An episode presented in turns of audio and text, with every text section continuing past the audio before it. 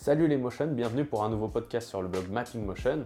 Aujourd'hui j'ai un très beau cadeau pour vous pour bien commencer l'année. C'est mon interview de Mathieu Colombel, CEO du studio Blackmill. Alors, qui est Mathieu? Pour ceux qui ne le connaissent pas, c'est un des pionniers du motion design en France.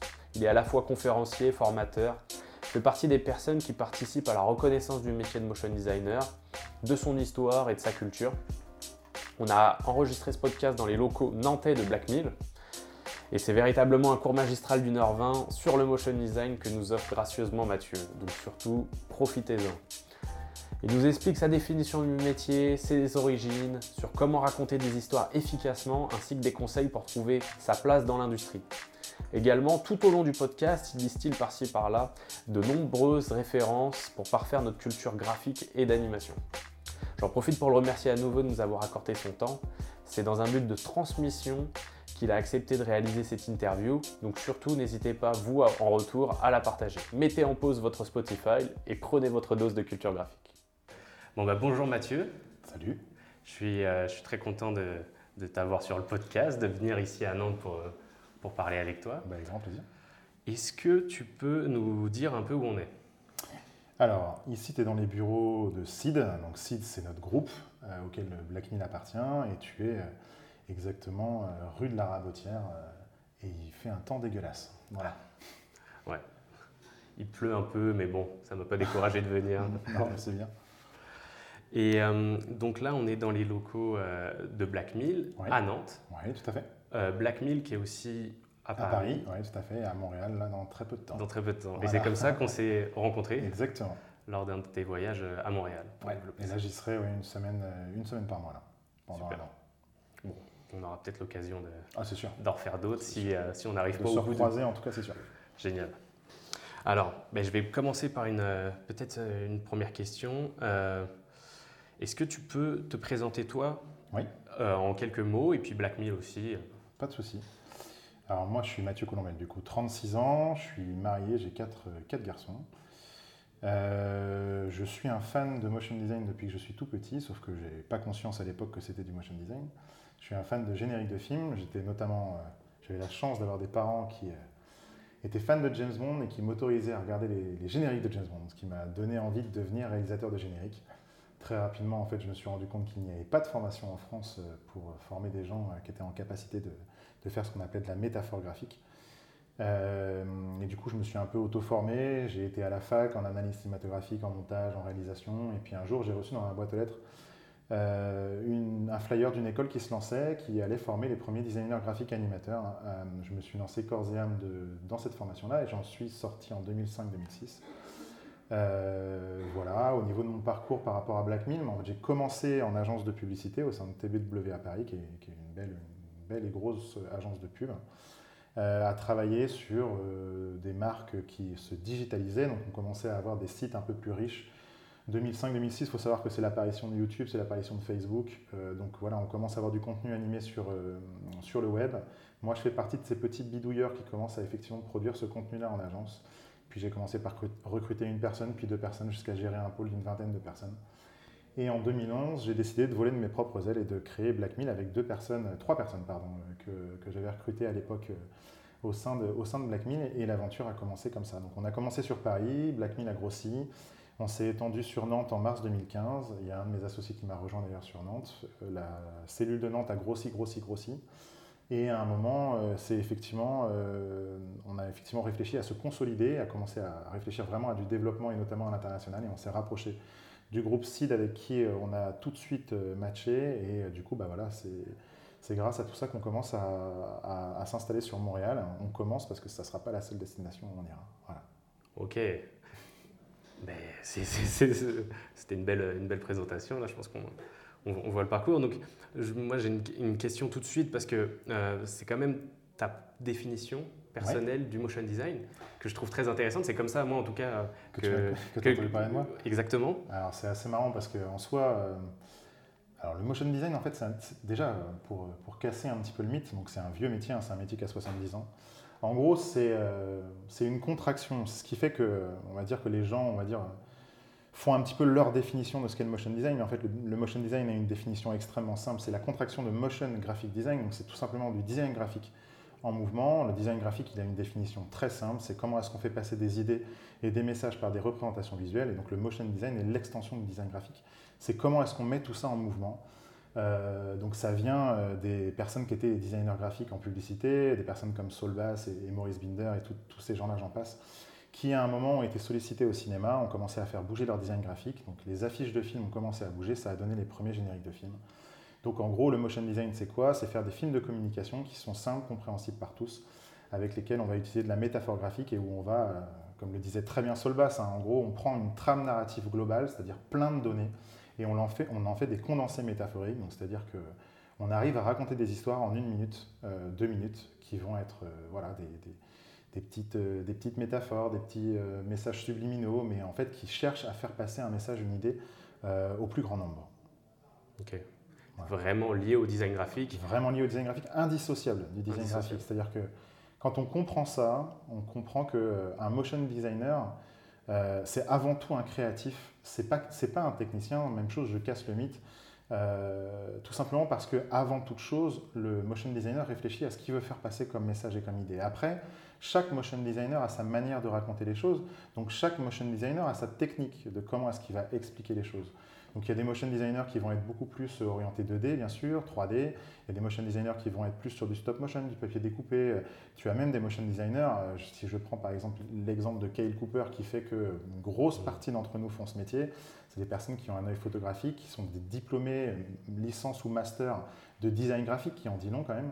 Il ne faut pas oublier que Kyle Cooper est, diplômé de, l'université d'Yale, euh, que son mentor c'était Paul Rand, qui était un des plus grands euh, designer graphique du XXe siècle, euh, les mecs, ils font pas de 2D, ils font pas de 3D, mais ils font du design graphique, ça c'est un, on peut pas le, on peut pas le nier.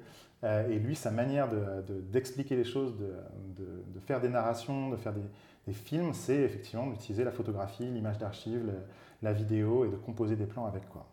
Seven, le générique de Seven étant évidemment le, le summum en 95 de, ce qu'il fait aujourd'hui. C'est ça, ça a été un tournant vraiment cette année, là, 95. 95, ça a été une énorme, une énorme année pour le motion design, euh, pour plein de raisons. Euh, pour James Bond, bien sûr, puisque Daniel Kleinman a, pris la suite de Maurice Binder, qui était mort en, 91, que je ne dis pas de bêtises. Et donc on arrive à GoldenEye. Voilà, on arrive à GoldenEye, exactement. Donc, euh, ce qui est assez, assez flagrant aussi, c'est comment est-ce que justement les techniques ont évolué. Et on fait que d'un point de vue graphique et d'un point de vue de la qualité technique, on commençait à avoir des choses qui étaient assez poussées. En fait, les gens ont commencé à être assez exigeants sur ce qu'ils regardaient, sur, le, sur la qualité de ce qu'ils regardaient. Et GoldenEye est un très bon exemple. Quand on voit que six ans avant le dernier générique de Maurice Binder, qui est License to Kill, était une référence graphique de l'époque, aujourd'hui on dirait que c'est extrêmement kitsch. Mais, mais voilà, c'est une époque qui, euh, ouais, qui a été un grand tournant. En 1995, ça a vraiment été un tournant pour le design graphique, pour le motion design de manière générale dans le monde. Euh, voilà, c'est l'année où on s'est dit, euh, putain, mais en fait, euh, on peut raconter des histoires de, plein, plein de manières différentes. On n'est pas obligé de s'arrêter à une technique. Il y en a plein d'autres. Voilà. Et est-ce que c'est pas lié avec les avancées technologiques, toujours, l'évolution du motion design? Parce bah, qu'en 93, c'est la sortie d'After Effects pour le tout public. 96, je crois 93, tu crois? C'est 93 ah, J'aurais dit 96. Je crois que la première version. Parce que... Tout à fait possible. C'est peut-être peut, le cas. Hein. J'aurais peur de dire des conneries. Moi, je sais que j'ai travaillé sur After Effects. Euh, c'était la version 6, que je ne dise pas de bêtises. C'est un vieux After ah Effects. Hein. Je ne suis pas si vieux que ça, mais quand même, j'ai travaillé sur des vieilles versions d'After. Précoce. Et de Flash aussi, d'ailleurs, euh, à une époque. Euh, on va dire que oui, évidemment, en fait, la manière de. On fait le même métier depuis 70 ans. Les gens qui disent que le motion design est. Non, non, on fait le même métier. On raconte des histoires. Euh, chacun raconte ses histoires à sa manière, euh, mais voilà, notre métier, c'est quand même de faire des films de communication. Euh, le métier n'a pas changé. Les techniques ont évolué, c'est clair, et plus les techniques changent, plus ça donne de cordes à un arc d'un motion designer. C'est-à-dire que les motion designers sont très très attentifs justement aux évolutions techniques pour pouvoir s'exprimer d'une manière différente à chaque fois. Mmh comme je dis souvent, il y a autant de techniques qu'il y a de motion designers euh, sur Terre. Donc, euh, moi, j'en connais qui euh, mélangent, qui sont très très attentifs aujourd'hui à ce qui se passe au niveau de la réalité virtuelle et de la réalité augmentée, pour justement avoir d'autres manières de raconter les choses. Donc oui, évidemment, la technique joue sur notre manière de raconter les choses, mais, mais pas sur, sur notre créativité et sur, sur notre système narratif de base. Donc, pour résumer, la réflexion, elle est vraiment liée déjà au design graphique, la réflexion du métier, mhm. le fait de, que tu parles de euh, métaphore graphique, mhm. ça je trouve ça vraiment éclairant, juste en, c'est un terme qui résume vraiment bien les choses. Donc il y a toujours le fait de, voilà, de trouver des signes qui vont expliquer une idée en, très, enfin, vraiment de manière impactante visuellement. Et en très peu de temps et de manière le plus efficace possible. Et effectivement, tu, tu, soulèves un point important.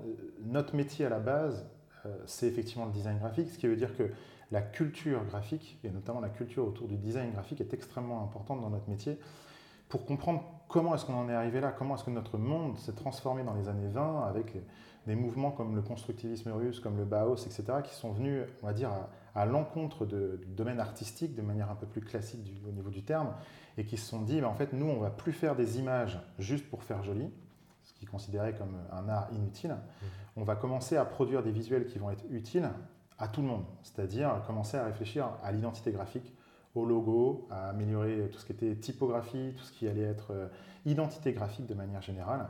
Et c'est dans ces moments-là, on a vu euh, une transformation profonde au niveau des agences de communication, que voilà, c'est toute, cette, euh, c'est toute cette période où d'un seul coup on s'est dit, putain, mais en fait, l'image doit avoir du sens. et en fait, toute cette culture-là dans notre métier, elle est extrêmement importante. Pourquoi? Parce que si on ne l'a pas, ce que l'on fait quand par exemple on fait des, visuels 3D très poussés, etc., en fait on fait de la belle image.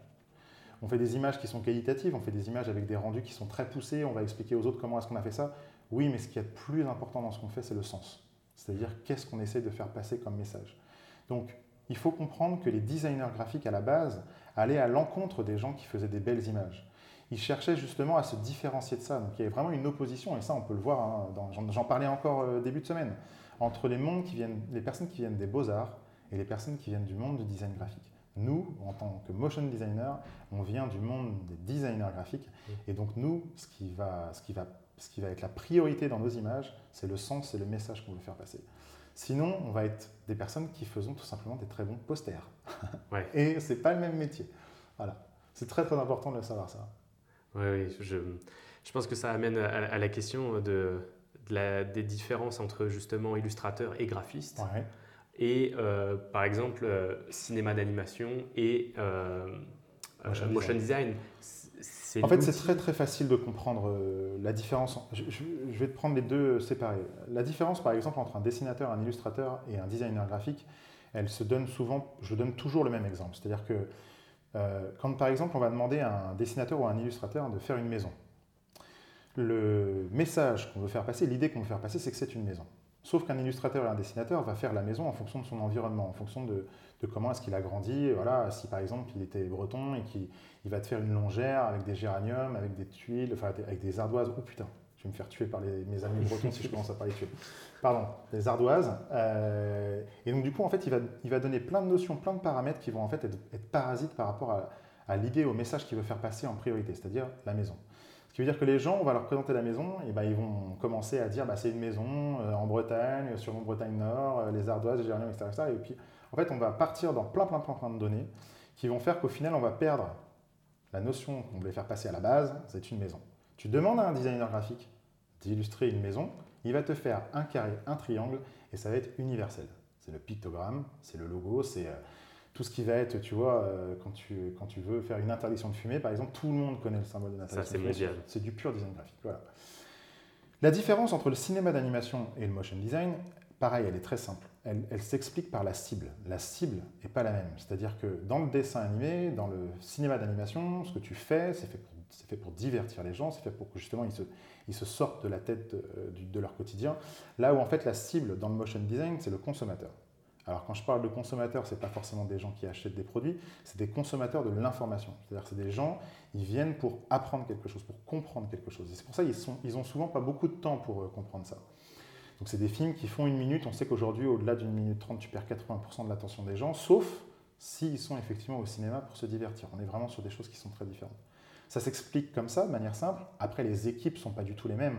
C'est-à-dire qu'un motion designer qui va faire un film de communication, ça va être euh, soit il sera tout seul, soit il va être par équipe de 3-4 personnes. Dans le cinéma d'animation, tu imagines bien que pour faire euh, un film, il y a parfois des centaines et des centaines de personnes qui travaillent dessus. Donc voilà, on n'est pas du tout dans les mêmes logiques, à la fois de budget, à la fois de timing, à la fois de, plein de choses. Mais ça s'explique d'abord par euh, les personnes à qui on s'adresse. Très bien. Ben, je pense que c'est assez, assez, clair. Mais justement, moi, ça me donne envie de te poser la question sur, euh, ici à, à Blackmill, sur le processus. Oui. C'est quoi votre processus de production ici justement? Est-ce que euh, comment vous recevez un peu les, les briefs? Est-ce que encore à l'heure actuelle, euh, même si vous êtes reconnu pour le storytelling, Mhm. est-ce qu'il y a encore des agences qui viennent vous voir avec un storyboard tout fait sous le bras? Alors, il, y en a, il y en a toujours qui le font. Alors il faut savoir qu'au niveau de Blackmill, 80% de nos clients sont des annonceurs en direct. On garde 20% d'agences et c'est généralement les agences avec lesquelles on aime bien travailler, euh, qui justement nous laissent la liberté créative euh, de, de travailler sur les sujets. Euh, au niveau de notre, procé- notre procédé de travail, nos process de travail, ils sont extrêmement simples.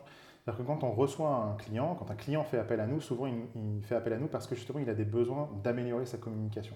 Pas forcément que d'un point de vue graphique, mais déjà d'un point de vue narratif. C'est euh, en fait euh, comment est-ce qu'on va simplifier l'offre qu'il a ou la présentation de tel produit ou même l'histoire de sa marque. Donc ça commence d'abord par ce qu'on appelle la pré-production, donc c'est tout ce qui va être script narratif. En gros, le script narratif, c'est quoi? C'est qu'est-ce qu'on raconte? C'est en gros la voix off. Va être accompagné d'un script d'animation, ce qui se passe à l'écran. On, dit, bah voilà, pendant ce moment-là de la voix off, il se passera telle chose à l'écran. Et quand tu assembles les deux, tu as le storyboard. Voilà. Le storyboard, cette euh, première étape, c'est euh, la phase de pré-production chez nous. Ensuite, tu rentres en phase de production. La phase de production, c'est quoi? C'est le design graphique, donc tout ce qui va être euh, mis au propre, en, en quelque sorte, des, des cases de storyboard, et tout ce qui va être après animation. Sur la phase de production, que ce soit design graphique ou animation, on peut partir sur des techniques qui sont mais, euh, extrêmement variées. Nous, on utilise trois principales euh, techniques l'animation 2D, l'animation 3D et le stop motion. C'est vraiment euh, les choses qu'on aime beaucoup faire qui font que c'est vrai que les gens vont souvent nous le dire, on a, une, on a un peu une, une prédominance des films qui plaisent aux enfants. on sait qu'on a, on a une manière de s'adresser aux enfants qui est, qui est assez, euh, qui est assez, euh, Bah, efficace. assez efficace voilà, chez, chez- chez- chez nous, notamment avec les films en stop motion. C'est vrai qu'on on- on nous les demande beaucoup pour les enfants parce que c'est des choses qui sont très, très didactiques, très. euh, c'est des, films où on aime bien justement inviter les enfants à participer. De ça. Donc voilà, c'est des, des films qui plaisent beaucoup. Euh, mais on n'a pas vraiment de, de typologie de clients, on va dire, qui, qui, qui s'arrête à ça. Et après, on termine par la post-production. C'est des films qui sont euh, accompagnés de voix off, euh, où on, on va évidemment faire le montage et tout ce qui va être export. Il faut savoir qu'une une des particularités aussi, et je le dis pour tout le monde, c'est qu'aujourd'hui, on, on produit la majorité de nos projets en 1920 par 1920, format carré. Comme ça, en fait, on peut tailler dedans un carré, un format 16 neuvième ou un format vertical. Voilà, parce qu'on travaille pas mal avec des sucettes de JC Deco et du coup, ça permet de faciliter les choses. Parce qu'on l'a eu plusieurs fois ces demandes-là de- d'avoir des formats verticaux et quand on a tout, tout fait en 16-9, Ouais, c'est de ça. tout passer en vertical, c'est hyper relou. Et donc, du coup, on le prévoit en amont, ça maintenant. Mais à l'intérieur du format carré, l'histoire est vraiment. euh, comment on fait pour le passer en 16 neuvième alors, par la suite? Mais en fait, on le coupe. Tu comme tu as du format, ouais, as du format. Ah oui, c'est laisser beaucoup de marge aux éléments. Enfin, tu as euh, du 1920 par 1920, donc euh, tu, tu navigues dans un format carré comme ça. Quoi. Après, on adapte souvent les, euh, les contenus texte quand il y en a, etc., en fonction des formats. Mais comme tu as prévu le truc en amont, tu sais que euh, bah, tu ne vas pas couper une image à tel endroit ou ce genre de choses. En fait, tu prévois les trucs en amont. Quoi. Ah, c'est pratique, ça fait un gain de temps. euh, Exactement. Donc j'encourage tout le monde à faire ça. Parce que maintenant, les clients euh, le demandent de plus en plus. Et je ne sais pas si vous l'avez remarqué, mais il y a de plus en plus d'écrans euh, vidéo qui apparaissent au niveau des abribus et tout ça. Donc de toute façon, cette demande-là, elle va être de plus en plus euh, présente. Ah, super. J'avoue que ça m'arrive beaucoup de travailler sur des formats très différents euh, dus à la projection. Bien Alors sûr. là, c'est encore d'autres Alors là, c'est contraintes. encore autre chose. ouais. Parce que je et ça m'arrive de- d'avoir des réflexions comme ça quand je sais déjà les, les, les- les formats sur lesquels je vais devoir euh, projeter. Ouais. Mais le problème, c'est aussi la résolution des projecteurs. Tu. Alors ça, tu vois, typiquement, sur cette partie-là euh, de tout ce qui va être euh, design graphique et accompagnement de la vidéo, de, de l'audio, pardon, de la musique et genre de choses, c'est des choses que j'adore faire. Mais c'est vrai qu'au niveau de Blackmill, on ne s'est pas du tout concentré là-dessus. Nous, on a vraiment notre valeur ajoutée sur la communication et les films de communication. Tout ce qui est projection, même si c'est des choses qu'on aime faire, on en a fait hein, aussi un petit peu pour des festivals et tout ça. C'est vrai que c'est- c'est quelque chose que que- qu'on ne fait pas du tout. Bah, on peut pas tout faire. hein. Non, on ne peut pas tout faire. Et je pense que c'est même euh, c'est très bien pour être euh, crédible aux yeux des, euh, des, des clients, des futurs clients, des prospects. C'est d'avoir une expertise. C'est vrai, de ne pas tout faire. Je suis tout à fait d'accord avec toi. Et ça, c'est important aussi, tu le soulèves. Un, un point important, euh, c'est très important au niveau de ta boîte, et je dis ça pour, pour toutes les autres structures, parce qu'il y en a quand même beaucoup, beaucoup qui ont fermé en 2019. Il y en a beaucoup qui se sont cassés la gueule à cause de leur positionnement et, euh, effectivement à cause du fait qu'ils étaient, euh, ils étaient tellement multitâches qu'on était perdus dans, ce qu'ils étaient en capacité de faire, avec euh, parfois des gens qui disaient Mais est-ce que c'est vraiment du motion design ça? Est-ce que. Ah bon, vous savez faire ça aussi? En fait, on, perd trop les gens. On perd beaucoup trop de gens aujourd'hui. En France, en France, hein, je parle bien en France. Hein. En France, on a, on a tendance à effectivement faire du fourre-tout au niveau du motion design. Tout le monde fait du motion design et, du coup, ça donne des choses où, où il y a des, des, des, studios qui proposent, je dis n'importe quoi, mais de, de, effectivement de, de, la post-production, du détourage, des, trucs, enfin, des choses qui, qui, vont plutôt être sur le credo des, studios de post-production des agences de, de post-production. Et du coup, ça, ça, perd complètement les, ça perd complètement les clients. Mais je pense que c'est ça qui fait que Black Mill, on, on, identifie beaucoup plus les, les, projets Black Mill. Au niveau des styles, c'est très différent. Je parle de style graphique et des réponses parce que je, j'entends des stop motion, je vois de la 3D, de la 2D, il y a vraiment plein de choses différentes. Par contre, je pense que c'est dans l'approche, euh, justement au niveau du storytelling, qu'on peut reconnaître certaines choses. Euh, Bien sûr. Et euh, ça, c'est important. Je pense que c'est un très bon choix. Et puis, ça prouve la, longévité euh, aussi. De... Parce que dans ce domaine, ça peut vite, euh, ça peut démarrer vite et vite se finir. Ah, complètement. Et puis, hein, comme tu le dis, on l'a vu cette année. Hein. moi, j'ai été contacté par pas mal de gens qui me disaient qu'ils étaient contraints de fermer leur studio là, parce que le début d'année 2019 a été très difficile. Le marché de la communication a glissé. Donc, du coup, il y a eu. il y a eu pas mal de choses en France qui ont fait que ben, y a des, plein de studios qui n'ont pas réussi à tenir. Il y a des personnes qui ont décidé de se remettre en, tant qu'indépendants et tout ça. Euh, et, effectivement, nous, on est plutôt euh, là, stratégiquement, en train de se consolider et en train de grossir. Euh, on va continuer de grossir. On a, on a recruté 5 personnes là récemment les, les, les 3-4 derniers mois. Là. Donc nous, nous, on se focalise sur ce qu'on sait faire. On sait qu'on voilà, on sait là où on est bon. On a plein de partenaires autour de nous et plein de studios qu'on considère comme effectivement complémentaires de nous. Mais on essaye de pas trop s'éparpiller. Ouais. c'est génial. C'est vraiment être intégré dans un écosystème.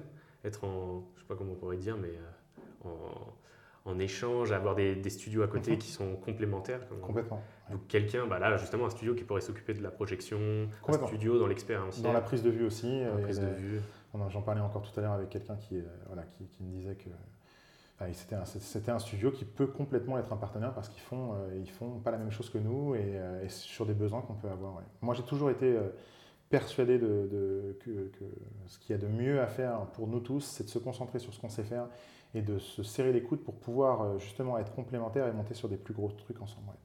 Ah, super. Bah, justement, alors au niveau des, profils à l'interne euh, de Black Mill, qu'est-ce qui fait le noyau dur, à part les quatre euh, fondateurs? Alors on n'est plus que trois. on n'est plus que trois fondateurs. On n'est plus que trois, ouais, trois des fondateurs sont encore ici. comme je le dis souvent, il y a autant de styles graphiques, et c'est pour ça que tu disais il y a une diversité au niveau de Black Mill, mais il y a autant de techniques, autant de styles graphiques qu'il y a de motion designers. Chez nous, on a beaucoup de motion designers. Donc il y a beaucoup de styles graphiques. Euh, ce qui fait le noyau dur aujourd'hui, c'est clairement l'expérience euh, au niveau du métier. Nous, on est beaucoup, beaucoup dans la transmission. Je pense que toute personne qui a un moment à 2, 3, 4 années d'expérience en motion design a envie de transmettre. Donc on a pas mal de personnes qui sont des juniors. C'est vrai qu'on a, euh, a un noyau de 4, 5 seniors. On a des personnes qui ont vraiment 10, 15 ans d'expérience pour certains, si je pense à Jules Guérin par exemple. Euh, et puis après, on a pas mal de juniors tout autour de nous qu'on forme et qu'on voit en l'espace d'un an, qui ont pris un niveau absolument euh, incroyable. Euh, on a, je fais hyper attention à ça, mais j'essaie d'avoir des stagiaires d'observation tous les mois. C'est-à-dire d'en avoir au moins un qui est en troisième, qui est en première, en seconde, et qui est en train de réfléchir au niveau de sa formation. Euh, j'essaie d'en avoir au moins un tous les mois. Alors, mois de décembre, on en a plein. Je crois qu'on en a toutes les semaines. C'est la période des mais, Ouais, c'est clair. Et puis, euh, fin, fin, janvier et début février, ça va être pareil.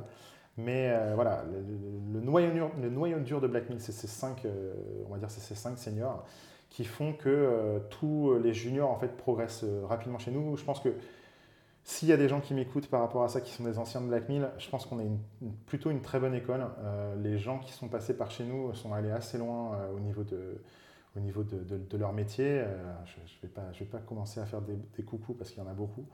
mais, mais, voilà, notre noyau dur, c'est la transmission, c'est d'arriver à faire en sorte que l'équipe en interne progresse et grossisse avec nous et justement nous permette de faire des films de plus en plus de, qualité. Quoi. Ok, super. Ça veut dire aussi, par exemple, quand je j'entends euh, le storytelling, c'est est-ce que c'est euh, au niveau de la, de la, rédaction, de copywriting, est-ce que c'est finalement c'est ça qui donne le cœur de Alors c'est la base. De toute façon, c'est impossible de commencer un projet chez nous sans qu'il y ait un script. D'accord. Donc de toute façon, le script, dans 95% des cas aujourd'hui, c'est nous qui le faisons. Euh, ou qui le réécrivons de toute façon, parce que c'est c'est de ce script-là qu'on va réussir à, faire, à bien faire le film derrière. Il faut savoir que chez nous, un film d'une minute, il nous faut à peu près 5 semaines pour le faire. et que dans ces cinq semaines, la phase d'écriture et de pré-prod prend deux semaines. C'est presque la moitié du, Mhm. projet. Donc on prend vraiment le temps de bien le faire. Je pense que la pré-production chez nous, tout ce qui va être phase de, de réflexion et de, presque de R&D, tu vois, c'est euh, ce qui est prédominant chez nous. Le, la- le design graphique ou euh, la technique, c'est presque quelque chose qui vient après. Quoi. Voilà.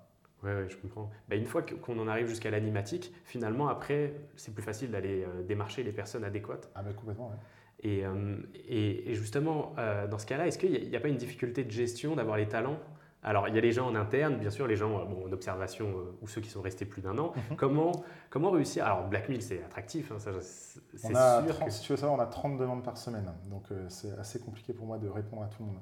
Ok, donc il y a une, une banque, on va dire une banque de, de profils euh, intéressants avec leurs spécificités. Et puis, en fonction des projets, vous allez. euh, Je les pense que contacter. c'est pas. Enfin, que ce soit en termes de recrutement ou en termes d'indépendants avec lesquels on travaille, on ne regarde pas tellement sur. euh, bien sûr, on regarde sur la qualité graphique et la qualité technique, hein, évidemment, mais en soi, les personnes avec lesquelles on a, on a le mieux travaillé et ceux avec qui on, a, on est resté en contact, avec qui on a travaillé sur le long terme, c'est avant tout les gens avec qui, euh, au niveau des valeurs et au niveau de, euh, de, de- la mentalité, on, avait quelque chose de fort ensemble. C'est un peu bateau ce que je dis parce que ça semble évident, mais c'est vrai que euh, il y a certaines personnes qui étaient très très poussées techniquement ou très très poussées d'un point de vue du design graphique qui vont pas être forcément des personnes avec qui on va continuer de travailler parce que justement euh, au niveau de, de comment est-ce qu'on avait des échanges et de comment est-ce que ça se passait, bah, il n'y avait pas le même feeling que ce que ce qu'on a avec les autres.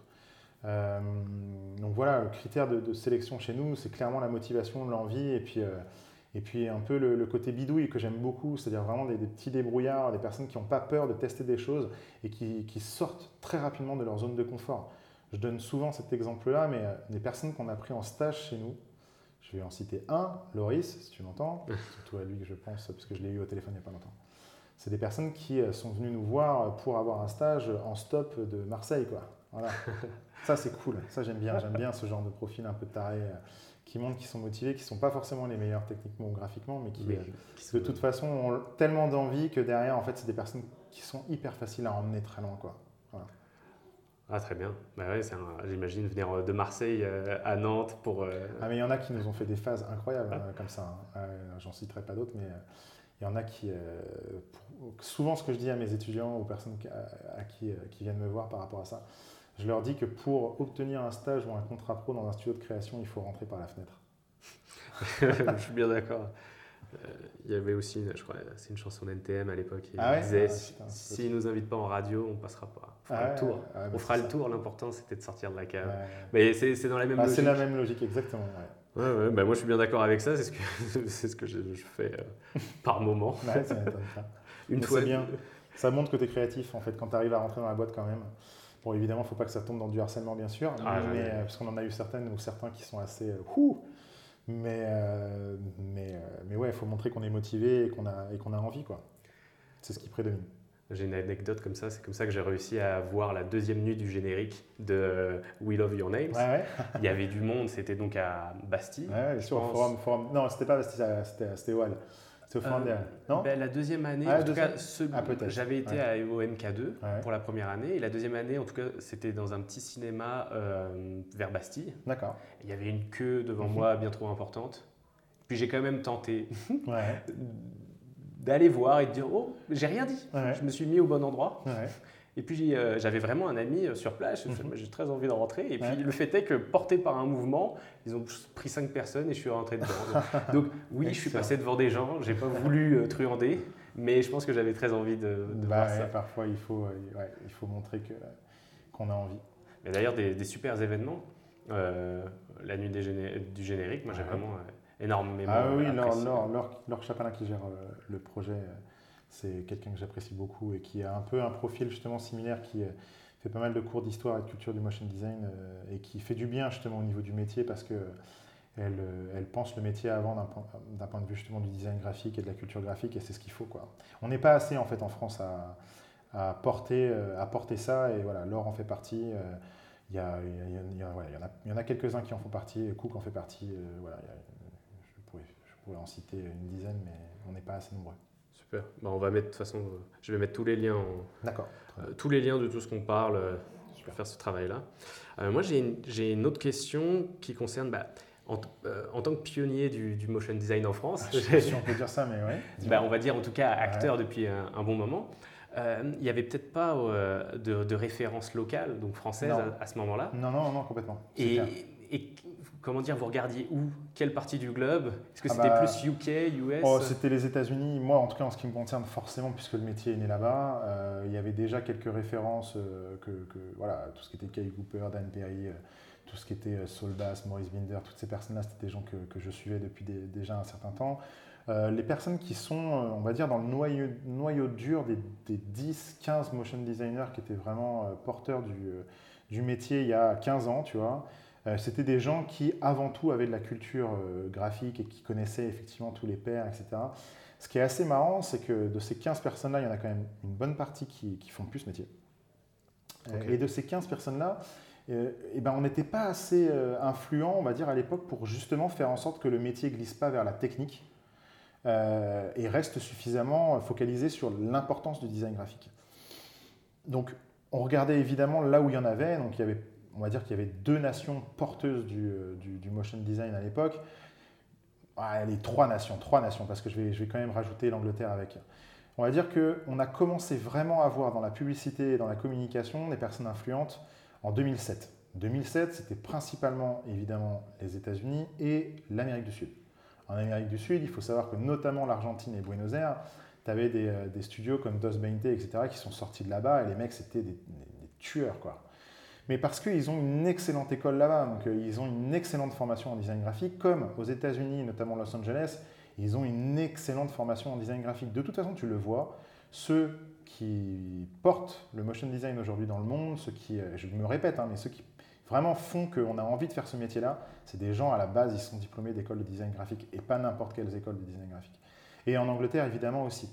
Donc, euh, tu vois, euh, Amérique du Sud, c'était Dos Bainte, Lumbre, toutes ces boîtes-là. Aux États-Unis, bah, c'est simple, tu avais Buck qui portait énormément les choses. Et puis Los Angeles, tu avais Imaginary Forces, Prologue, Elastic, tous ces, tous ces studios-là, plus sur le générique, mais voilà, qui étaient bien porteurs. Et puis après, en Angleterre, à cette époque-là, il n'y avait pas encore Golden Wolf, mais tu avais déjà I Love Dust qui, euh, qui, euh, portait quand même pas mal de choses au niveau du, design graphique. Tu avais Man vs Machine, tu avais, ouais, avais, déjà, avais déjà des beaux, euh, des, beaux, des beaux studios. Voilà. Super. Et parce que quelquefois, il y a une petite confusion. Il y a des compagnies comme 1000, mais eux, c'est plus les effets spéciaux. clairement. C'est ce, qui, ce qui a créé en fait la confusion. Hein. c'est que, effectivement, aujourd'hui, The 1000, ils ont, ils ont clairement un département motion. Ils ont un département euh, design graphique, euh, motion graphics. Euh, donc, ils, ont vraiment, ils sont vraiment spécialisés, ils ont vraiment spécialisé une équipe là-dessus. Comme chez, plus proche de, chez nous, à Paris, hein, comme Unity Image, voilà, qui, est, quand même un énorme studio 3D très très bon, qui ont décidé de, créer vraiment un pôle motion au sein de, de, de, la boîte, avec d'ailleurs un petit coucou à François Com qui, qui gère le, qui gère l'atelier, mais effectivement, voilà, ils, ont créé des pôles motion.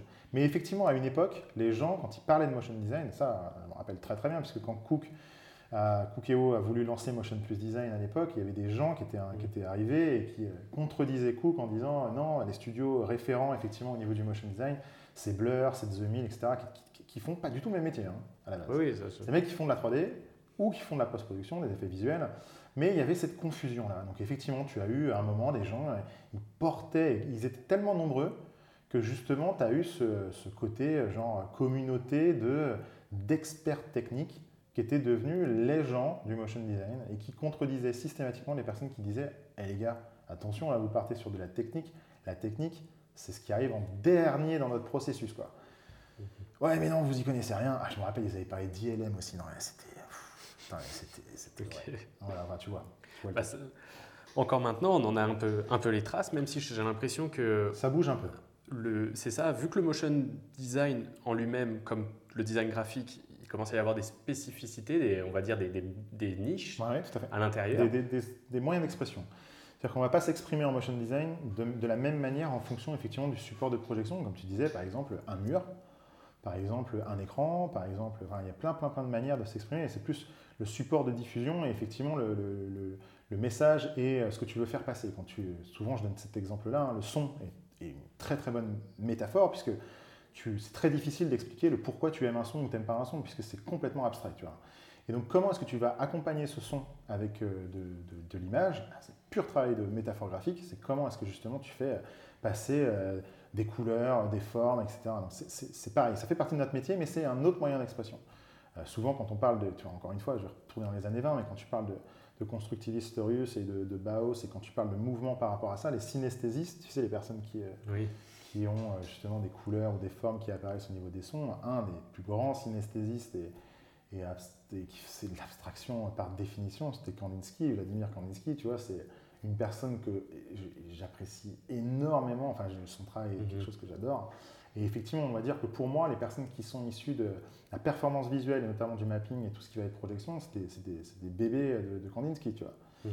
Voilà. Donc oui, effectivement, tu as, plein de manières de s'exprimer. Nous, on a clairement le volet de communication parce que euh, c'est beaucoup plus immédiat. Après, tu as le volet cinéma, donc tout ce qui va être générique. Enfin, tu as, plein, plein de, manières de s'exprimer. Mais tout en gardant à l'esprit que ce qui porte le, projet, c'est le design graphique, la métaphore graphique et tout ce que tu vas faire passer comme message et comme idée euh, aux personnes. Ouais. ça, c'est vraiment le, squelette, l'essence même du, du truc. Exactement. Euh, est-ce que justement tu aurais euh, quelques projets, moi sinon j'en ai, que j'ai mis un peu en, lumière, mais est-ce que euh, tout de suite tu as quelques un ou deux projets qui te viennent en tête, des projets faits par Black Mill qui représentent le mieux un peu votre, votre philosophie Bien sûr. celui qui vient pour moi immédiatement en tête, c'est celui qu'on a fait pour Marvel. C'est dommage qu'on a fait pour Marvel. parce que l'histoire, l'histoire, elle est assez marrante de ce projet-là. En fait, donc il faut savoir que Black Mill a été créé depuis presque deux ans quand on a sorti Marvel. Ce projet, il est assez marrant parce que c'était quelque chose qu'on voulait, euh, on voulait justement illustrer ce qu'on était en capacité de faire sur comment est-ce qu'on va euh, montrer le plus de héros Marvel avec exclusivement une sphère.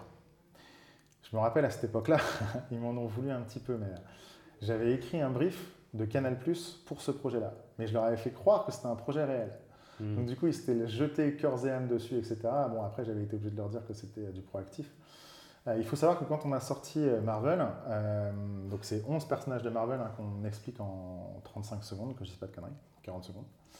Disney Worldwide nous a contactés, nous ont appelés en direct justement pour, bah, déjà pour nous féliciter, pour nous remercier de, l'hommage qu'on faisait, et pour nous dire que, hélas, eux ne pouvaient pas le diffuser sur leur plateforme, parce qu'il faut le savoir, Disney Worldwide ne diffuse sur leur plateforme que des contenus que eux-mêmes ont commandés. On produit, on produit ou en tout cas on, on demandait. Euh, donc, ils nous ont dit, bah, écoutez, la prochaine fois que vous produisez un contenu comme ça, eh ben, n'hésitez absolument pas à nous le demander, à nous le proposer. On l'a jamais, on l'a jamais fait. Bon, on a été porté par plein d'autres trucs, on a, on a, on a, on a fait plein d'autres choses. Donc, ce premier, là, ce premier projet-là, euh, en termes d'explication, pour moi, c'est euh, l'exemple parfait de comment est-ce que tu fais passer des, des notions justement de, de, de, force, de puissance, et puis effectivement d'expliquer des personnages en très très peu de temps qu'à partir de métaphores. Donc voilà, ça c'est un, très bon exemple.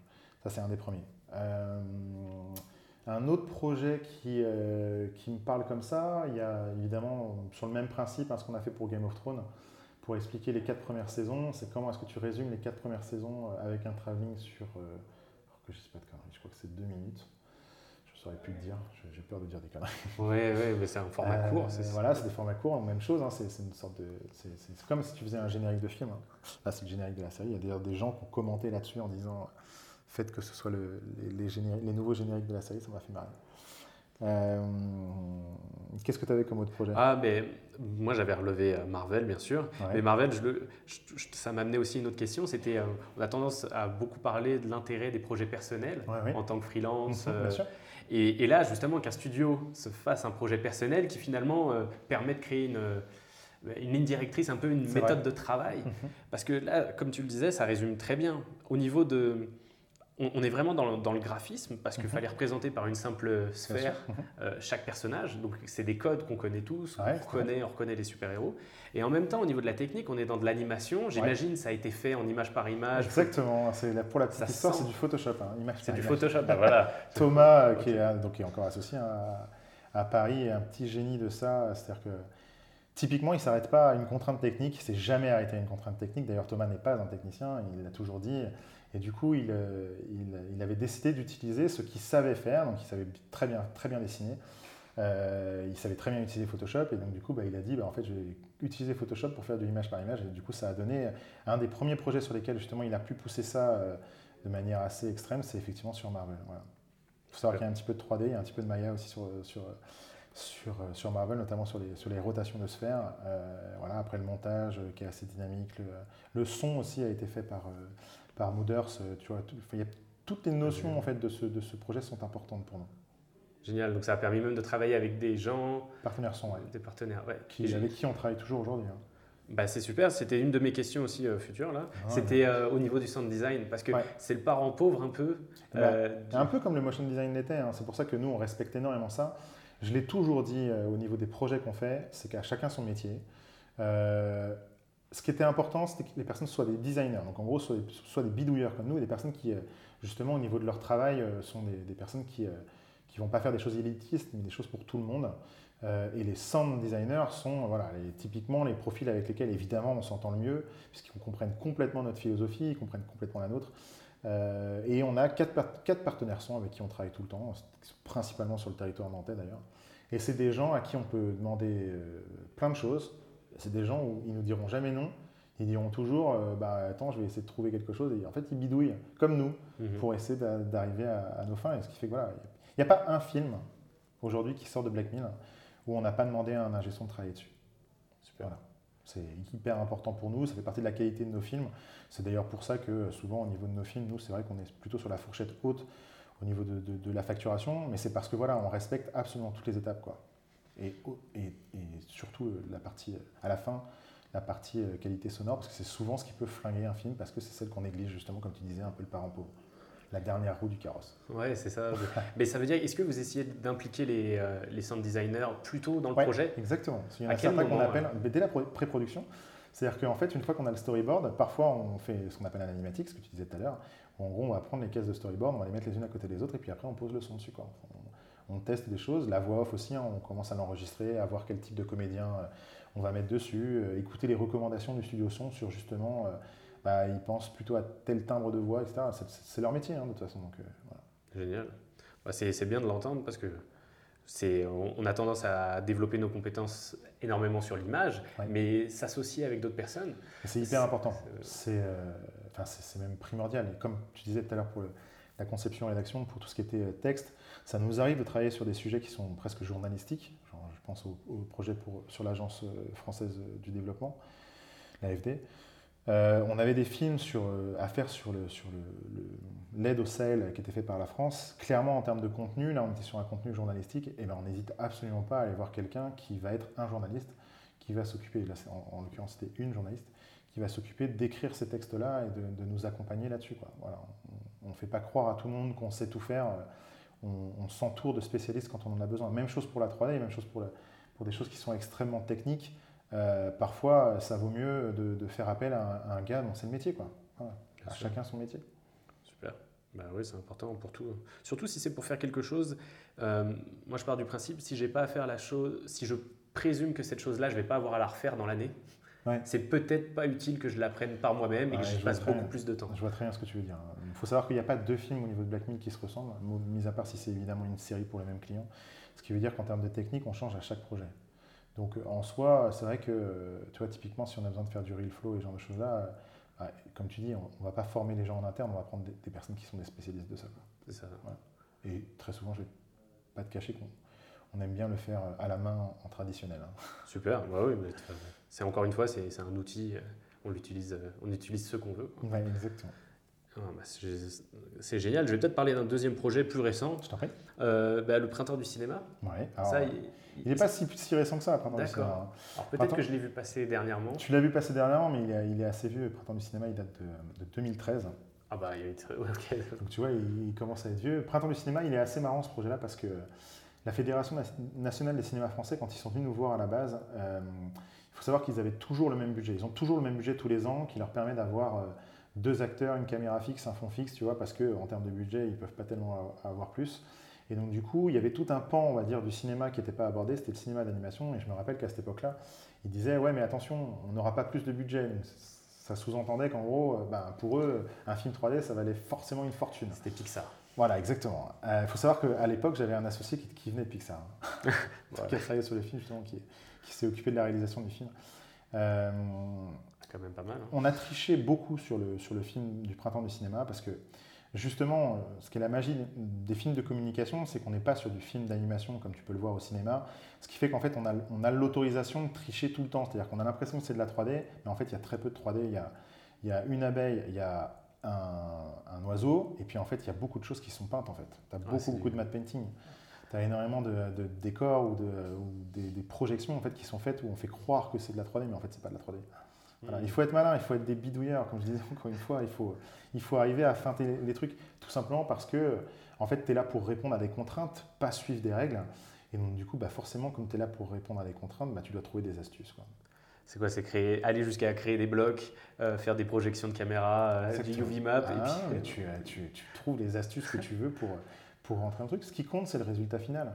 Je montre souvent le making-of du film qu'on a fait pour PandaCraft, qui était du tournage en stop motion, parce que les gens sont persuadés que voilà, c'est un truc pareil qui va coûter une fortune, mais en fait, c'était un tout petit set où euh, justement, bah, tu avais tout le monde qui mettait un peu la main à la pâte. On a travaillé avec Papier Plié là-dessus, qui, sont des, personnes à Nantes qui sont très très bons. Donc tu vois encore des partenaires qui sont experts dans leur domaine, donc sur de la création de, contenu papier. Euh, et en fait, voilà, c'est du, du tout petit set. Et quand tu le vois, le spot, il il est de qualité professionnelle, bien sûr, mais, euh, mais effectivement, en fait, c'est plein de petits moyens qui vont faire que, en fait, on rentre dans un budget où les gens vont dire ah, Putain, mais je pensais pas que c'était faisable.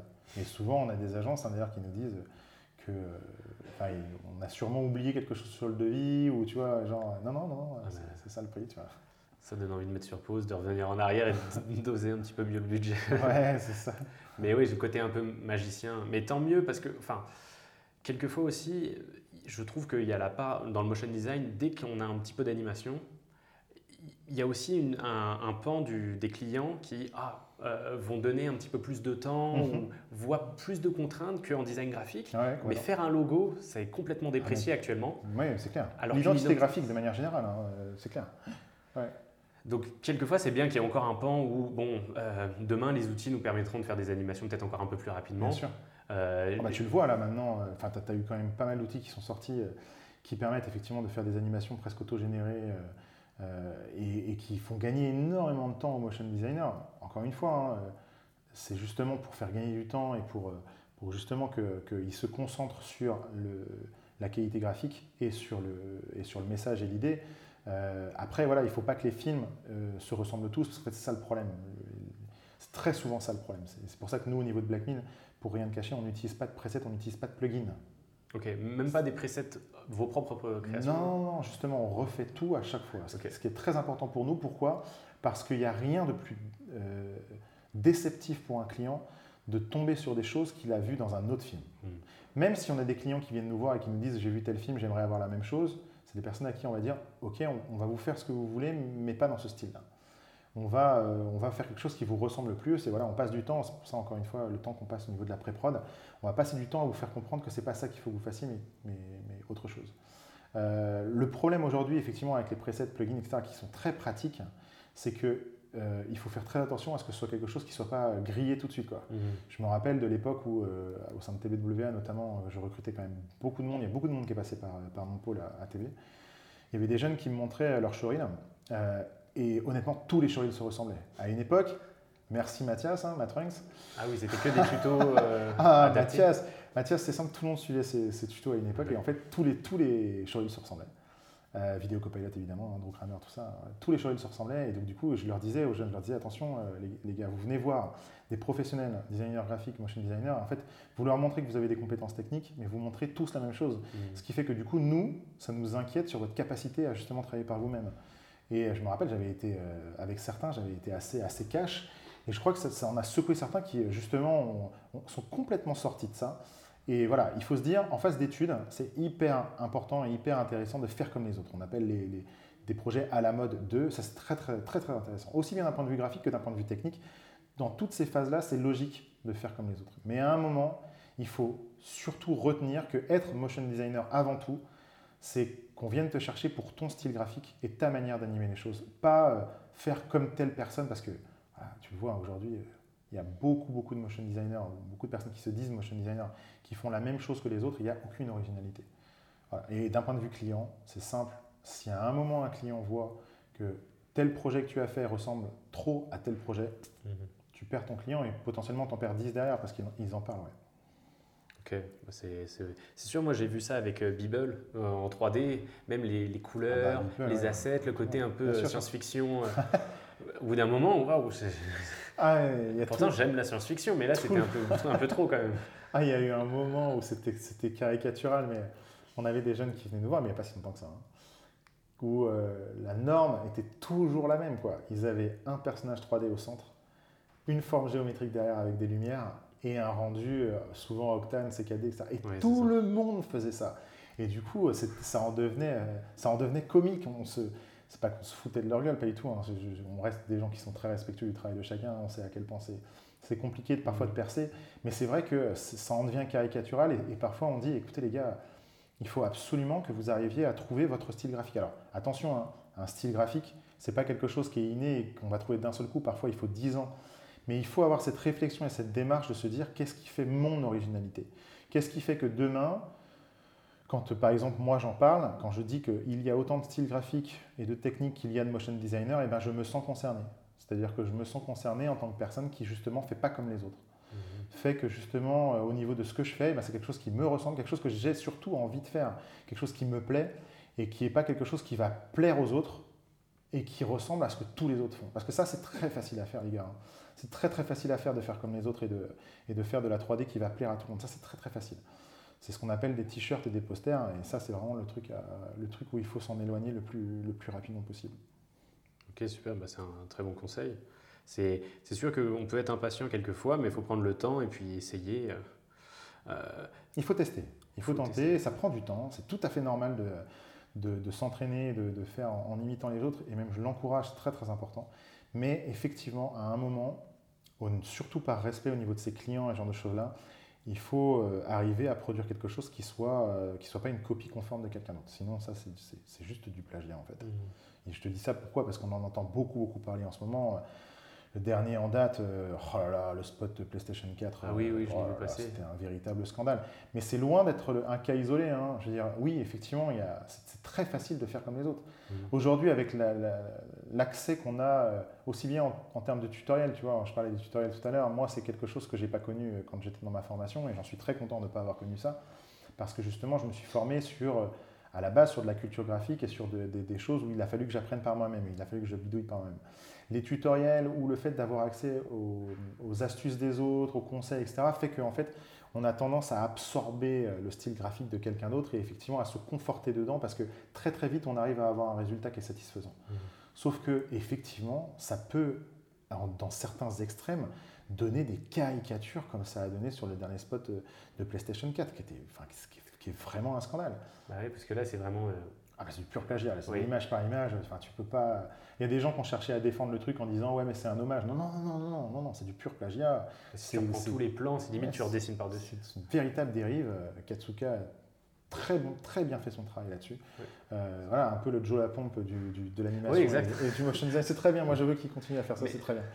C'est vrai qu'avant c'était plus dans la publicité qu'on voyait ça, et puis là maintenant c'est les films entiers. Et tant mieux, tant mieux, tant mieux, tant mieux. Moi, je, moi, j'encourage effectivement les gens à, à, non pas à accuser, hein, mais à éduquer les gens, à les personnes qui postent des contenus sur Internet, etc., à, les, éduquer quand, on, quand c'est trop grillé. Quoi. Quand on voit, bah écoute, ouais, non, ça je suis désolé, mais ça, ça ressemble vraiment trop à ça. Pourquoi? Parce que nous, on le fait aussi.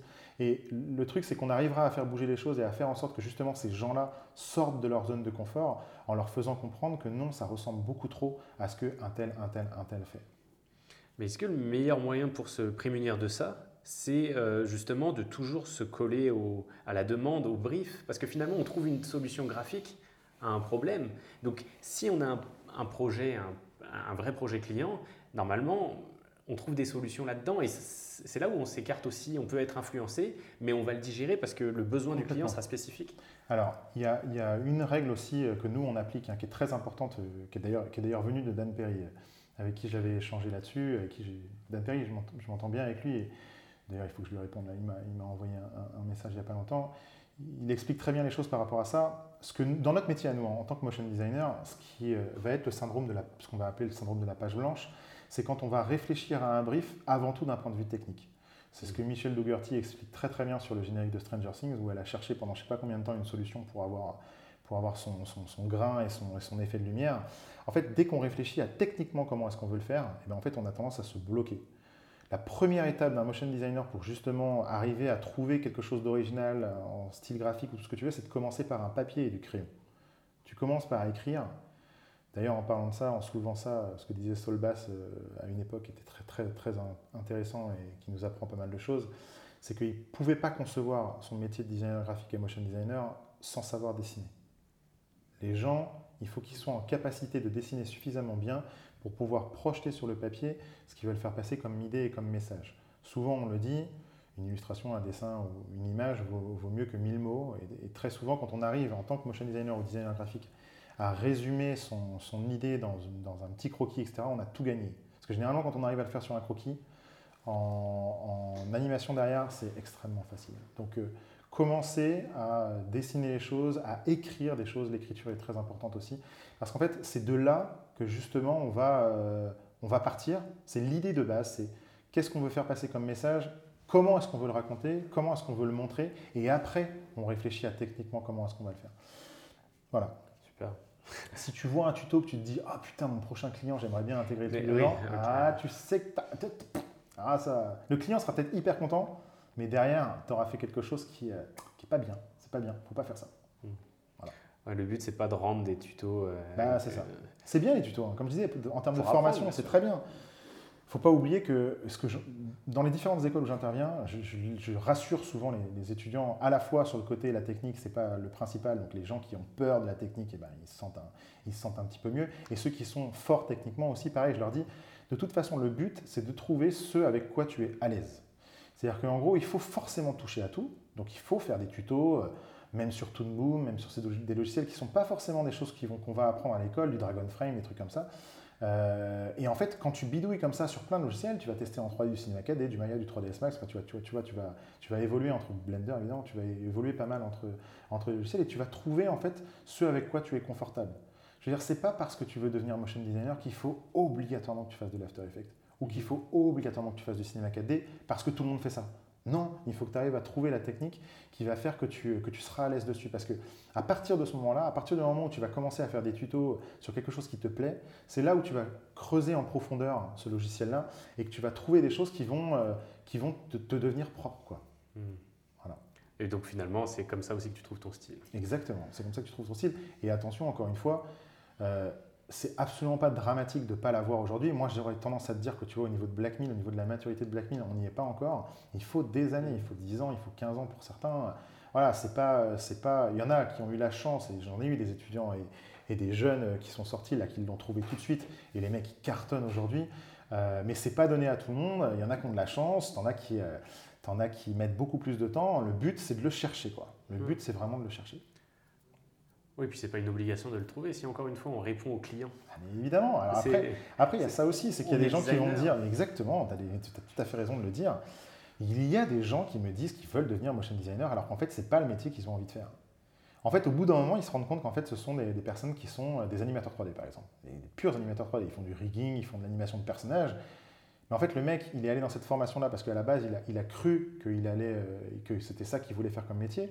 Mais en fait, tu as aussi cette partie-là. Tu as, des gens, si euh, genre, ils sont à l'aise avec une technique ou qu'ils ont envie de développer quelque chose ou répondre à une demande client et qu'ils sont à l'aise dans cette demande client, et ben en fait, au bout d'un moment, il faut qu'ils se, se rendent compte que bah, s'ils sont à l'aise là-dedans, bah, il faut qu'ils en fassent leur métier. Et ce ne sera pas forcément du motion design, c'est pas grave. Mm. Il y a des gens qui sont faits pour la technique, c'est absolument pas, c'est absolument pas un gros mot. Hein. Non, non, du tout. Ah, il y a plein de Juste pas le, même, pas le même métier, c'est tout. Non, mais super. Je pense que c'est assez clair présenté comme ça. Moi, j'ai encore, encore quelques questions, mais là, euh, il y en a une qui me vient. Euh, c'est qu'est-ce qui caractérise une bonne histoire alors? Parce que c'est des formats courts euh, que, bah, Je peux te donner quelques techniques par rapport à ça. en fait, dans un message, dans une, dans une, histoire, on va dire, d'une minute, si tu as envie de commencer à, à comprendre ce que c'est que l'assimilation au niveau de la communication, il faut que tu te dises qu'en fait, il y a 5-6 mots-clés que tu dois mettre dedans maximum. Ça ne veut pas dire que tu dois en mettre 5 ou 6, tu peux en mettre que 1 ou 2, mais c'est une bonne base déjà. C'est-à-dire qu'en gros, quand tu commences à écrire, tu te dis quels sont les, mots-clés que je veux faire passer. Et tu, te limites à 6 mots-clés, à 5, 6 mots-clés. J'aurais plutôt, plutôt tendance à être proche de 5. Et en fait, une fois que tu as posé ces 5 mots-clés sur le, sur le papier, tu, tu pars de là et c'est là en fait où tu commences à tisser ton fil rouge. Et tu verras en fait ce réflexe-là fait que tu, euh, que, tu, que tu y arrives beaucoup plus facilement. Et à partir du moment où tu as tes cinq mots-clés qui sont dans ton histoire, et eh bien en fait, tu vas voir que ton histoire, elle fonctionne très bien parce qu'elle s'assimile, en fait, on la comprend très très vite. Ça, c'est la première règle. La deuxième règle, c'est d'utiliser un langage qui est accessible à tous. Je te dis ça pourquoi? Parce que les concepteurs-rédacteurs, notamment du monde de la publicité, vont avoir tendance à, à, utiliser des termes qui vont créer de la distance comme des, du franglais, des termes comme confusant, des trucs comme ça, qui vont faire qu'en fait les gens ils vont pas ils vont pas l'assimiler de la même manière. Nos films, ils sont compréhensibles, normalement, hein, pas tous, mais c'est vrai, logiquement au niveau de la réflexion, par des élèves qui sont en CM2. Tu vois. Il faut que ce soit compréhensible par des enfants. Parce qu'à partir du moment où c'est compréhensible par des enfants, c'est compréhensible par tout le monde. Voilà. C'est aussi simple que ça. C'est utiliser des termes qui sont compréhensibles par tout le monde, utiliser un maximum de 5 à 6 mots-clés, et à partir de là, tes histoires, en fait, elles, elles, sont, elles sont efficaces. Après, voilà, c'est ton, ton talent personnel de, à chacun de narrateur, de, voilà, de, narrateur de, de, quel, de, quel, de, quel, ouais, de quelle métaphore tu veux utiliser, de quel petit gimmick tu veux utiliser, quelques petites blagues, quelques petits traits d'humour, ou justement à l'inverse, des choses très sérieuses. Euh, voilà. Et ça, ça c'est encore un autre métier. Hein. C'est euh, effectivement euh, des, des, personnes qui sont en capacité de, bien écrire. Mais c'est déjà des bonnes règles. C'est des bonnes règles, oui. Et puis, quand tu dis 5-6 mots, ou un petit peu plus, un petit peu moins, finalement, ça peut aider à faire 5-6 plans qui en eux résume euh, finalement assez bien les choses. Et ton histoire doit tenir sur une page. C'est aussi simple que ça. Voilà. Et généralement, il faut commencer par euh, comme, si tu, comme si tu te racontais l'histoire. En fait, pour voir si ça fonctionne, c'est marrant parce que ça, ça, reprend un peu ce qu'on qu'on appelle le pitch. Tu sais, par rapport aux startups, les startups, on dit que quand elles doivent expliquer leur concept ou leur, leur boîte, elles doivent le pitcher en une, en une, minute. En une minute, ça doit être clair. En fait, c'est exactement la même chose. Hein. En gros, tu, tu prends cette base des 5-6 mots-clés, tu prends euh, ce, cette, cette, règle d'avoir un discours qui soit accessible, et puis après, tu le lis à quelqu'un, quoi, sur une page. Tu le lis à quelqu'un et tu demandes à la personne si elle a, si elle a tout compris. Et à partir de là, en fait, il n'y a pas de raison que ça ne marche pas. Après, c'est qu'une histoire de, de, de, style graphique et de, et de technique. Super. oui, mais c'est... Moi, je trouve ça très clair euh, présenté comme ça. Et puis, le fil rouge, c'est important parce que ça aide après euh, même pour les transitions, est-ce qu'on a un personnage qui lit un petit peu tout? Mhm. euh, C'est Même dans de l'abstrait, finalement, après, on peut avoir un, ah bah personnage qui en sort, ça peut être un carré. mais bah alors là, c'est libre à chacun de s'exprimer comme il veut, mais effectivement, tu as des gens qui s'expriment que par, la, que par des formes géométriques. Hein. Et puis ça marche très bien. ça marche très très bien. La personnification des choses, ça peut être absolument n'importe quoi. Euh, j'ai une question un petit peu plus euh, concernant le, cinéma, là. Parce qu'on parlait de Marvel euh, tout à l'heure. moi, la dernière claque que j'ai prise, alors je l'ai prise avec du retard, mais c'était le film d'animation Marvel, Spider-Man, Multiverse. Est-ce que toi, tu as une, une claque cinématographique ah bah, Je, je t'aurais cité exactement la même. Parce que c'est vrai que ce que je trouve absolument fabuleux dans ce film-là, c'est que justement, ils ont laissé ils ont laissé une liberté aux, créatifs qui leur a permis de, proposer des choses qui étaient complètement absurdes, comme le changement de framerate, etc. Enfin, des choses que je trouve absolument fabuleuses, des choses qu'on n'a pas l'habitude de voir et qui presque nous, nous gênent et nous choquent. Bah, au début, je me suis demandé ah moi, si j'avais un problème. C'est exactement ça, ça te gêne, tu te dis putain. Et après, en fait, tu trouves ça génial quand tu, ça devient presque des, des œuvres d'art, tu vois, pour moi, dans le sens où il faut presque, quand tu le regardes, avoir l'explication à côté de comment ça a été réfléchi par l'équipe créative et par le réalisateur. Je trouve ça fabuleux quand tu as eu, quand as les deux, parce que tu n'as qu'une envie, c'est de le revoir derrière pour, euh, pour constater ça et dire putain, mais c'est génial. Euh, donc ça, c'était une grosse claque pour moi. Euh, dans, les, dans, dans, la dernière claque que j'ai eue, c'était Klaus sur Netflix. Là. Mhm. Pourquoi? Parce que ça fait très très très longtemps que je suis le projet, parce qu'à la base, c'était un peu comme The Goon de, euh, MacGuff, qui sont en fait des projets, on va dire, de bande-annonce de films, mais qui ne sont pas des films qui forcément se feront. Juste, c'est une équipe qui a envie de faire, se taper un délire et de, proposer un, scénario, un trailer d'un truc qui sortira peut-être jamais. Mais je me rappelle qu'à l'époque, quand je l'avais vu, j'avais fait putain, mais c'est de la 2D ou c'est de la 3D Parce que justement, il y avait déjà ce côté un peu graphique qui faisait que euh, tu te disais ah putain, c'est vraiment pas comme les autres, tu vois. Ce que je trouve fabuleux dans Klaus, c'est que déjà c'est Netflix qui l'a produit et euh, en fait quand je regardais, j'avais regardé une interview de l'équipe créative du Real, euh, qui disait que sans Netflix, ils n'auraient jamais pu le faire. Parce que, effectivement, par rapport à comment est-ce qu'ils voulaient faire le film et, faire un long métrage de, la qualité graphique qu'ils avaient avant, il leur fallait plein de monde. Et si tu regardes sur les réseaux sociaux au niveau des, personnes qui ont travaillé sur Klaus, il y en a une tonne, quoi. Des Français, des référents en animation, etc. Et il y avait une, étudiante l'autre jour qui disait Ah, c'est génial parce que euh, toutes les personnes que j'adore en animation, elles ont toutes travaillé sur Klaus. Donc de toute façon, je peux toutes les contacter. C'était assez marrant. Euh, Klaus, c'est euh, c'est un film qui est assez fabuleux parce que il s'adresse à tout le monde, c'est-à-dire que ça plaît aussi bien aux grands qu'aux petits. Moi, évidemment, je l'ai regardé avec mes, quatre garçons. Et en fait, j'ai accroché tout de suite parce que l'animation est exceptionnelle, le style graphique est original et l'histoire est extrêmement attachante. Je trouvais ça hyper original, la manière dont c'est traité euh, sur comment est-ce qu'est arrivé Noël et tout ça. Pour ceux qui n'ont pas vu Klaus, regardez-le parce que c'est une leçon de cinéma, c'est une leçon de, design, enfin de, graphisme de manière générale. Euh, je peux te dire de, vraiment d'illustration et de, concept. Enfin, tout dans ce film est, assez, assez phénoménal. Et il faut regarder les gens qui ont travaillé dessus, comment est-ce qu'ils ont réfléchi le truc, etc. C'est vraiment, euh, c'est vraiment très cool. C'est une vraie claque ce film. Génial, donc il faut regarder le making-of si vous ouais, non, mais tous ces trucs-là quand ils, sont sortis. ils, ont, le, c'est Spa, du coup, euh, studio, euh, c'est un studio espagnol qui s'en est occupé. Alors que je ne dis pas de conneries, hein, j'espère que je ne dis pas de conneries. Euh, c'est dramatique. je, je, pense que je ne dis pas de conneries. Euh, il, euh, il, poste des choses régulièrement. Donc moi, je les suis en fait sur LinkedIn et sur Facebook. Et en fait, régulièrement, il poste des concepts de réflexion, etc. Et c'est assez, assez mortel hein, de voir comment est-ce qu'ils ont réfléchi telle ou telle scène. c'est très, très cool. Non, génial. Bah là, déjà, on a deux bons films. Moi, je sais que je risque de, de, prendre comme prétexte euh, de faire des cadeaux pour les plus petits de la famille, pour leur acheter les DVD et ah, regarder les making-of. C'est génial.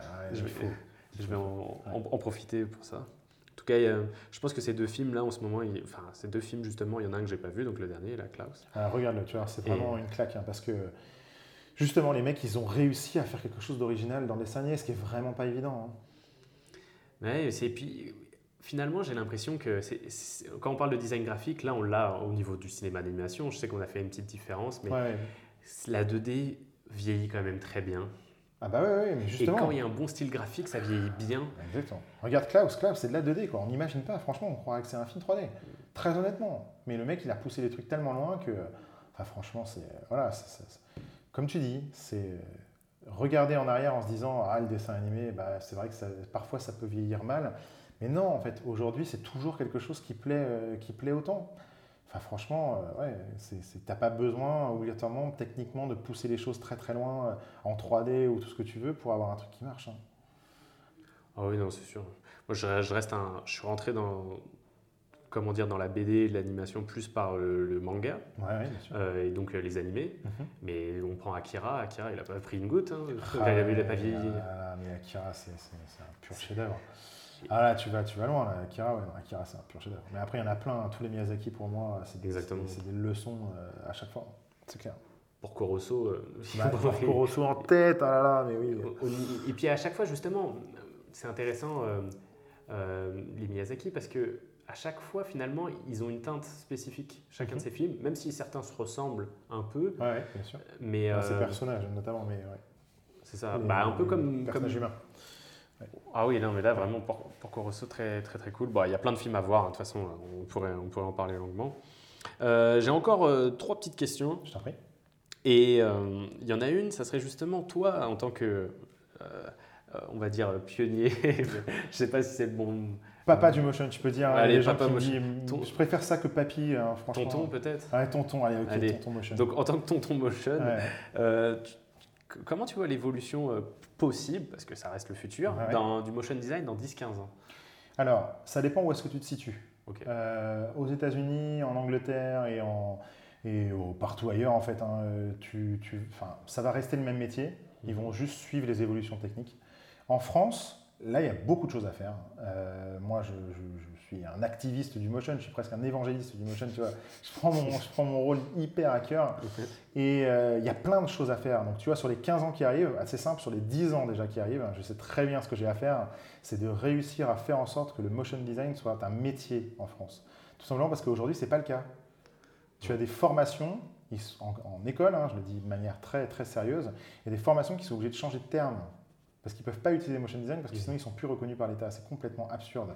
Donc j'ai tout un travail à faire en termes de, de création d'antériorité du métier. Donc tu vas avoir toute une partie euh, conférences, conventions, colloques, etc. autour du motion design, une grosse partie écriture, donc tout ce qui va être thèse autour du métier, etc. pour faire en sorte que demain, c'est-à-dire dans 10 ans, on parle du motion design comme étant un véritable métier en France, qu'on arrête quand on est un studio de motion design, et c'est notre cas, d'être dans une catégorie euh, dans une catégorie qui est de l'ordre de la post-production de films d'animation ou de films euh, de cinéma, ce qui est complètement absurde pour notre métier.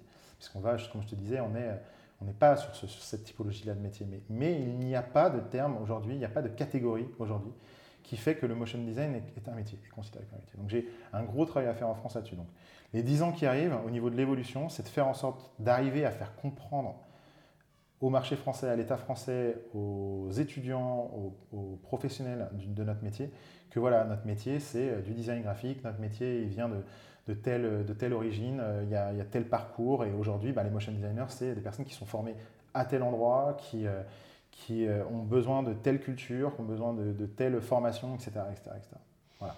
Et est-ce que tu vois pas une, comment dire, quelque chose avec au niveau du temps réel parce qu'il y a de plus en plus. Alors là, on est dans le technique, hein, dans l'outil, mais, la manière de raconter les histoires, il y, a vraiment un nouveau champ qui est euh, plus dans l'expérientiel. Euh, que, en fait, on va être dans le story living, ou je ne sais pas trop, et il y a des termes qui sont en train de se créer, où on raconte des histoires aussi par du mouvement, par du design graphique quelquefois, mhm. enfin, même tout le temps, mhm mais d'une autre manière. Donc moi j'ai l'impression que peut-être ça va devenir une branche à part ah, entière, comme le web design. Alors c'est pratiquement sûr. C'est-à-dire que euh, tu, il faut le savoir, tu as euh, des évolutions de société qui sont dues à des, bouleversements euh, très souvent techniques. Hein. Tu regardes les GAFA qui sont arrivés avec la 4G, la 5G qui arrive, on ne sait absolument pas ce que, ça va, ce que ça va transformer au niveau de la société, au niveau justement de notre manière d'exprimer les choses tu parles de réalité augmentée, tu parles de story living, tout genre de choses-là qui sont, qui sont très intéressantes. Effectivement, ça reste des choses qui sont techniques. Notre métier restera le même, c'est comment est-ce qu'on arrive à faire passer des, des, messages et des idées de manière originale et, et, toujours bien, euh, bien, bien lisible et compréhensible par tous. Euh, moi, je trouve ça génial de, de voir comment est-ce que la technique d'expression de, évolue. Euh, mais, mais ça restera le même métier. Ce qu'il faut, c'est qu'en France, justement, on arrive à comprendre ça qu'on arrive à comprendre que ce n'est pas la technique qui lit le métier. Mais, euh, mais je suis d'accord avec toi, oui, toutes ces avancées technologiques qui arrivent vont permettre aux motion designers de s'exprimer encore de manière plus originale qu'avant. Et ce que je trouve génial chez les motion designers, c'est que justement, ils vont te hacker ces outils-là. Ils vont réussir à te transformer ça et à faire en sorte de justement transformer des règles en euh, comment est-ce qu'on fait pour ne pas respecter les règles, tu vois. c'est toujours ça que j'ai trouvé génial chez les motion designers, c'est comment est-ce qu'ils arrivent à pirater tout ça, quoi. Donc j'ai hâte de voir ce que ça va donner. J'ai hâte de voir les premières personnes qui vont justement te faire des, systèmes narratifs et des choses qui, euh, qui, vont, euh, qui, vont, qui vont montrer leur, originalité. Ouais. Leur originalité, putain. Super. Bah c'est... Voilà, on, verra bien, rendez-vous dans 10 ans. Hein. Dans 10-15 ans, on verra ce que c'est devenu. Euh, encore deux petites questions, c'est sûr. Moi, ce qui m'intéresse, c'est de savoir est-ce qu'il y aura un festival Motion Motion en 2020 Et si oui, est-ce qu'il y a des dates? Alors, très très intéressante ta question, tout simplement parce que je ne fais plus partie de l'association. Ok. Donc, c'est pas toi qui pourras tu le sais. Euh, j'ai quitté l'association là il y, a, quelques, il y, a, quelques, semaines, quelques mois maintenant. Euh, parce que, pour plusieurs raisons, effectivement, est-ce qu'il y aura un festival Motion Motion euh, en 2020 Ça, il faudra demander aux personnes qui ont repris le bureau derrière, qui sont assez nombreux, hein, ils, sont plus ils sont près d'une quinzaine. Donc il euh, faudra voir avec eux. Euh, j'espère que le festival va continuer et justement va, se développer encore par rapport à ça. Moi, je me concentre sur deux autres projets. Euh, un projet qui est plus tourné vers les enfants, qui va s'appeler Loustic et Farfelux, donc, dont, dont, tu entendras parler sûrement, puisque c'est comment est-ce qu'on réinvente, comment est-ce qu'on réinvente pardon, le théâtre de marionnettes de manière plus, justement plus, plus visuelle, avec du mapping et tout genre de choses-là et une, autre association qui va se concentrer exclusivement sur l'aspect professionnel du métier et sur ce que je disais tout à l'heure, comment est-ce qu'on fait bouger les choses en France. C'était l'objectif que j'avais à la base sur Motion Motion. Euh, on s'est un peu éloigné de ça. Il faut que je me reconcentre absolument là-dessus mhm. parce qu'il y a énormément de demandes. Euh, encore une fois, il y a beaucoup de studios qui se sont cassés la gueule là. Il y a beaucoup de personnes qui ont changé de métier, beaucoup d'indépendants qui ont complètement déchanté pour une bonne partie parce qu'ils n'avaient pas de mesures, ni de chiffres, ni d'idées de comment est-ce que le marché bougeait au niveau, en France. Et c'est des, des notions dont on a énormément besoin encore une fois, faire en sorte que le motion design soit un métier en France, faire en sorte d'arriver à le mesurer, faire en sorte d'arriver à, donner une étude marché, tu vois, de, comment est-ce que ça fonctionne en France. donner des clés aussi à certaines écoles pour les formations, etc. Enfin, il y, a énormément de choses à faire là-dessus. Et donc, du coup, c'est voilà, là-dessus que je vais me concentrer. on va dire que les, nouveaux événements que je vais faire, il y en aura un à fin 2020, ça va être vraiment tourné vers les professionnels sur la restitution de tous ces chiffres-là et de tous ces, de tous ces éléments-là que beaucoup, beaucoup de personnes me demandent. C'est très intéressant. Il y a euh, School of Motion, Joey Corman, qui a fait un, euh, un deuxième sondage dernièrement, auquel moi j'avais répondu. Oui, tout à fait. Et euh, ça nous donne une idée un peu des chiffres, du salaire même mais moyen. Très américain. Très américain. Très américain, très, très londonien, etc. Et effectivement, en effet, c'est très très intéressant, mais c'est ce qui nous manque en France, tu vois, mm. typiquement. En fait, il faudrait qu'on ait un School of Motion en France. Mais sauf que ce n'est pas du tout leur marché. Euh, il faut qu'on arrête de croire que justement notre marché français est à part et on a une vision à part, etc. Non, justement, il faut qu'on fasse partie d'un tout. Euh, le motion design, c'est un métier universel en quelque sorte. Il n'y a pas un motion design français, un motion design américain, etc. Même s'il y a des styles graphiques qui sont, euh, qui sont intéressants par territoire, on, a, on a besoin effectivement d'avoir ça. Mm. En France, ces mesures, elles n'existent pas. Ah, déjà, s'il n'y a pas de métier, comment. Bah, c'est ça, tu as déjà ça. Non, mais franchement, tu as déjà ça, tu as raison. Et puis même au niveau du statut. Oui, mais exactement, tout à fait. Il n'y a pas de statut. Non, exactement. Bah, déjà, tu parles maison des artistes, c'est déjà assez compliqué comme ça. Euh, non, non, mais, non, non, mais c'est clair. Il y, a, il y a, en fait, il y a tout un travail gigantesque à faire en France. Et, en fait, ce qui est dingue, c'est qu'on n'imagine pas, en fait. Et euh, souvent, quand j'en parle avec justement la Chambre du commerce et de l'industrie ou des trucs comme ça, on me dit, de toute façon, si je le fais pas, si moi je le fais pas, personne ne le fera de toute façon. Donc, mmh. euh, il faut qu'il y en ait qui, qui portent ce drapeau et qui et qui voilà, essaye de, le faire. J'espère que je ne serai pas tout seul, et ça, va être justement le but de cette association et des, des colloques que je vais faire, ça va être, d'emmener les professionnels pour faire bouger les choses. Ouais. Ok, bah super, c'est une belle mission. Euh, c'est euh, indispensable. Ça. Là, on n'est pas vraiment dans l'évangélisme, on est plutôt dans la, dans la, dans la croisade, quoique ah c'est peut-être pas, le meilleur terme. C'est pas faux, je ne sais pas qui est le dragon, mais ouais, en. C'est ça, mais c'est vrai qu'il en faut. Il faut que ça, faut que ça évolue. Il faut que ça bouge, ouais. Euh, ben, je pense qu'on arrive au bout. J'avais une dernière question, mais tu y as répondu. C'était un conseil à donner euh, à de futurs motion designers Se cultiver d'un point de vue graphique.